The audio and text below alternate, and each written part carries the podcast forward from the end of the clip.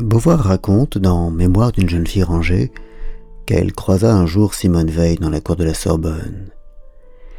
Une grande famine venait de dévaster la Chine et l'on m'avait raconté qu'en apprenant cette nouvelle, elle avait sangloté.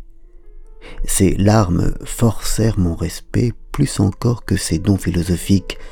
J'enviais un cœur capable de battre à travers l'univers entier. Je doute que Simone de Beauvoir ait vraiment envié à quelque moment que ce soit Simone Veil.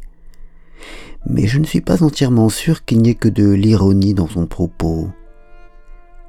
Que ne ferions-nous pas, en effet, si nous, les êtres humains, étions vraiment capables de maintenir intacte notre attention, notre compassion, notre colère, notre indignation, en dépit des distances, du temps qui passe et de tout ce qui vient semer l'oubli et détourner notre regard. Quelle ne serait pas notre force? Mais d'un autre côté, pourrions-nous, sans cette inattention maladive, sans cette propension viscérale à passer à autre chose, à regarder ailleurs, à nous laisser distraire, pourrions-nous supporter et même simplement survivre?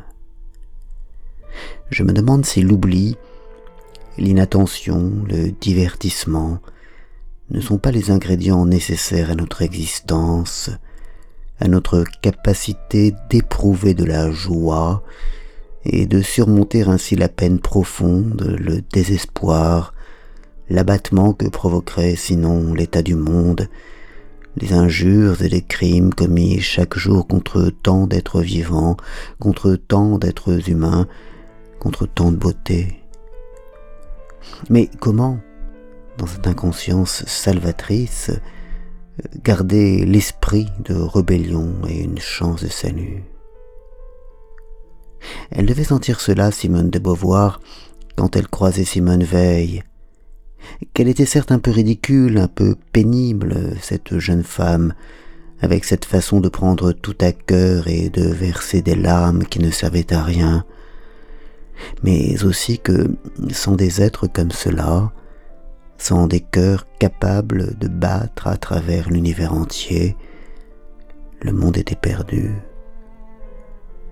Elle devait ressentir ce tremblement des choses et ce déchirement.